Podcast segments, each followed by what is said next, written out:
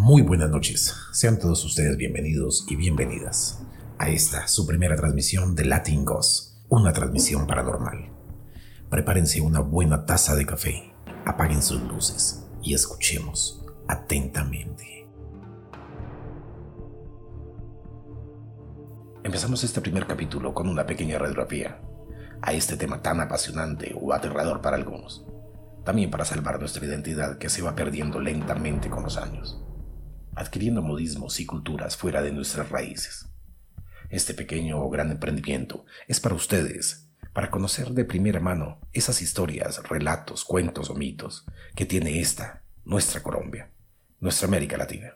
A lo largo de la historia de la humanidad son muy frecuentes los relatos sobre fantasmas, espectros y apariciones, y la mayoría de las veces se piensa que son productos solamente de las supersticiones la ignorancia y la imaginación de los pueblos, pero dan mucho de qué hablar en las distintas ciencias y disciplinas, y todas han tratado de darles una explicación desde su punto de vista y conocimiento. A lo largo de la historia también han intentado explicarlas para las culturas y religiones, para tratar de entender y de encontrar una lógica a estos relatos que nos permitirá dar otra historia, que nos permitirá dar otra mirada a la historia de la humanidad. Pero al final, ustedes, y solamente ustedes, querida audiencia, son los que deciden si creer o no. En lo personal creo rotundamente que no estamos solos.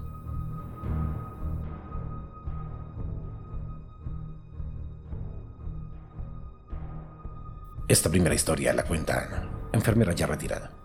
No es un secreto que las enfermeras en gran parte del territorio latinoamericano sean las más sacrificadas a su labor, mal pagas y con horarios inhumanos.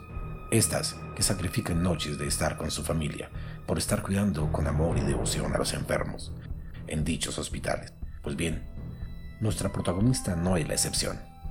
Ana, enfermera retirada del Hospital San Juan de Dios de Bogotá, cuenta que cuando laboraba en su turno en el área de recuperación, una noche antes del 24 de diciembre, ya al punto de terminar su ronda, escuchó al final del pasillo una voz melodiosa.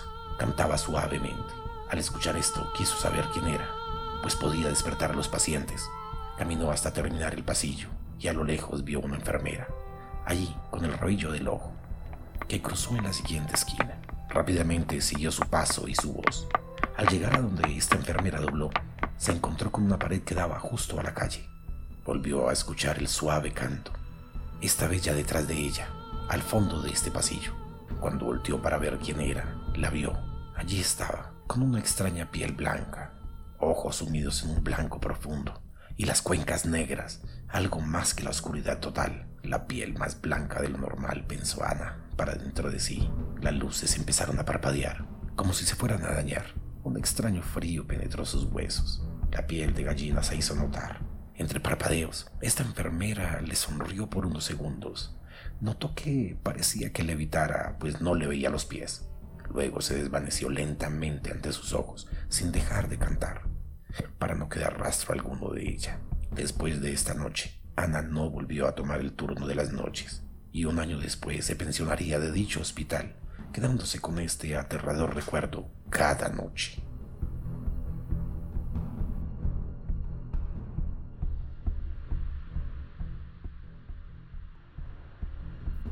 Camila Duarte en el año 2010, siendo escéptica a estos temas paranormales, sale de viaje con sus amigas a un municipio llamado Nariño, en el departamento de Cundinamarca, Colombia. Cuenta que en este lugar alquilan una casa de campo para su descanso por tres días. Luego de instalarse allí, salen a dar un paseo al pueblo y a cenar. Regresan a la casa sobre las 11 de la noche y entre risas y chistes recuerda que llevaron algunos juegos de mesa, entre ellos un naipe. Cómodas ya en la sala, Empieza el juego. Una de ellas se percata que la puerta de cristal que va al patio está abierta y sugiere cerrarla. Mientras tanto, otra de las compañeras se queda viendo hacia esa puerta y exclama ya asustada. Hay un hombre, hay un hombre muy alto y con ojos muy oscuros, vestido de negro, viéndonos desde afuera, allá en el patio. Ellas voltean a ver sin encontrar rastro alguno de dicho personaje. Un extraño y aterrador frío se cuela en la sala, con una bruma ligera como pasa al abrir la nevera. Una de ellas se pone de pie para cerrar la puerta. Al tirar de ella, la puerta se desmorona y volaron los cristales, hiriéndola en el brazo con grandes fragmentos. La herida era profunda. Corrieron al hospital del pueblo donde la suturan. Al llegar de nuevo a la casa de descanso y ante tanto desorden, deciden barrer el piso y limpiar la sangre que quedaba. Camila se pone en la tarea. Luego de unos segundos empieza a sentir una extraña pesadez, una vibra fuerte y muy mal. Decide llamar a una de sus amigas para que la acompañe. Su amiga coge la escoba y se pone a barrer y siente cómo le tocan la cola. Al sentir esto, le reclama a Camila. Cuando voltea a ver, Camila se encontraba a dos metros de distancia. Esto las asusta aún más, por lo que deciden entregar la casa al siguiente día. Sobre las 10 de la mañana llega la casera, con un niño no mayor a 12 años. Camila, sin pensarlo dos veces, le pregunta a la señora si en este sitio asustan, a lo que la casera se queda sin palabras mientras el niño la observa con detenimiento. Unos segundos después, la casera le consulta el porqué de su pregunta. Camila le cuenta lo sucedido, a lo que la señora le responde con una pregunta. ¿A qué horas estaban jugando, mija? A las once, doña. La señora, muy seria, le dice, es que después de las diez de la noche no se puede jugar, no se puede jugar nada en este pueblo, ya que esas cosas pasan por acá en Ari.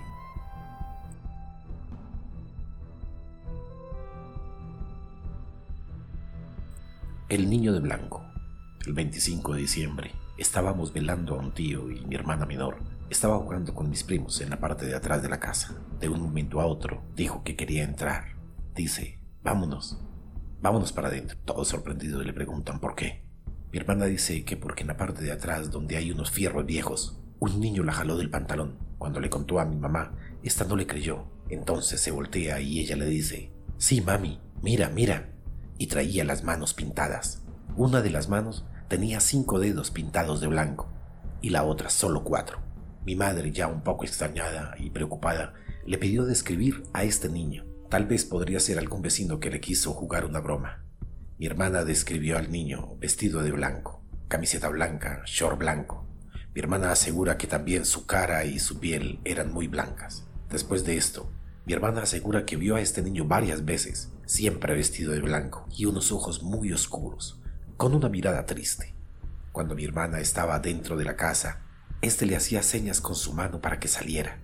Mi hermana asegura que el niño siempre estaba afuera, nunca, nunca dentro de la casa. Por cosa de un año mi hermana habló de aquel extraño niño. Muchas veces ésta soñaba con él, despertaba gritando que el niño quería que se fuera con él, mi madre no dejaba salir a mi hermana afuera. Aunque ella no veía al niño que describía mi hermana, sí podía ver cómo mi hermana llegaba con las manos blancas cuando decía que lo veía. Claro que mi madre y mis hermanos mayores estuvieron muy atentos, tratando de ver a aquel niño para saber quién era el gracioso, pero nunca pudieron ver nada. Solo mi hermana podía verlo. Con el tiempo, todo volvió a la normalidad y mi hermana no volvió a hablar de aquel niño.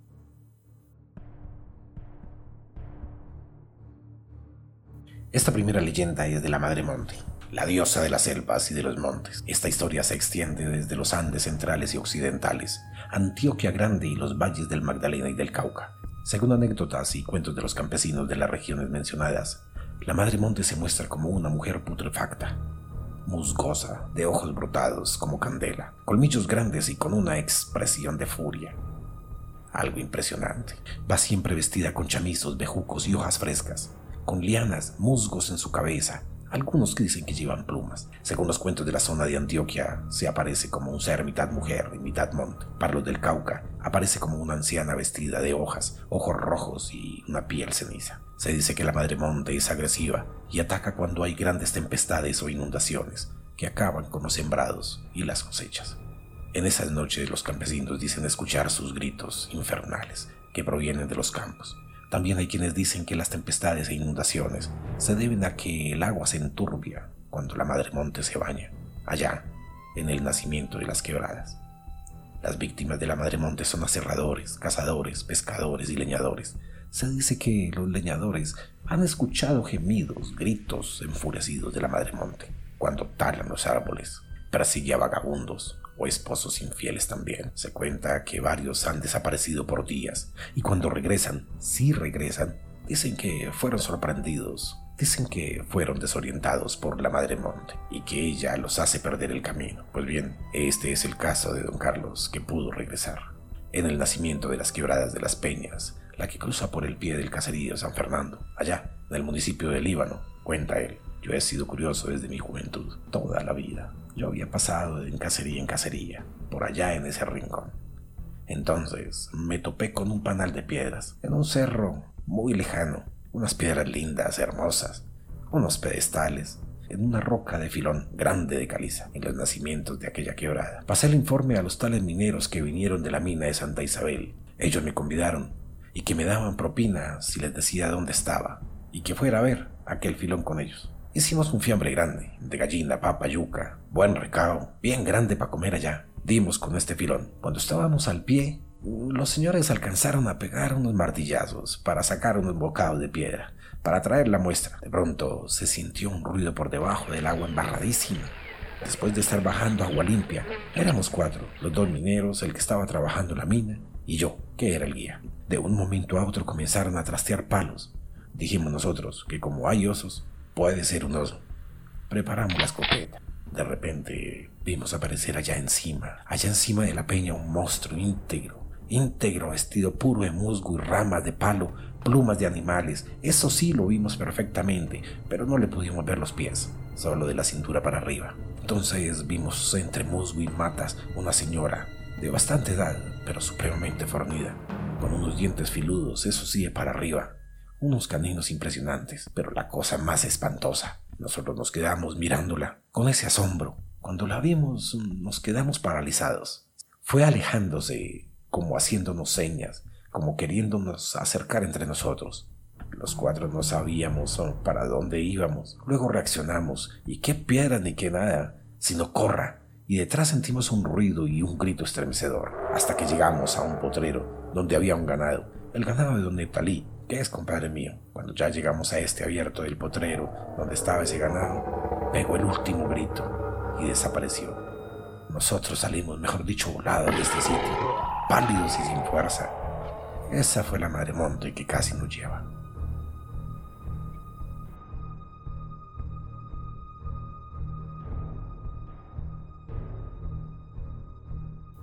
Muchas gracias por escucharnos en este su primer capítulo. Recuerda seguirnos y enviarnos tus historias al correo latingpodcast.gmail.com Estamos como Latin Ghost Podcast en YouTube y Spotify. Estaremos en todas las plataformas subiendo contenido. Nos despedimos desde Bogotá, Colombia para toda Latinoamérica y el resto del mundo.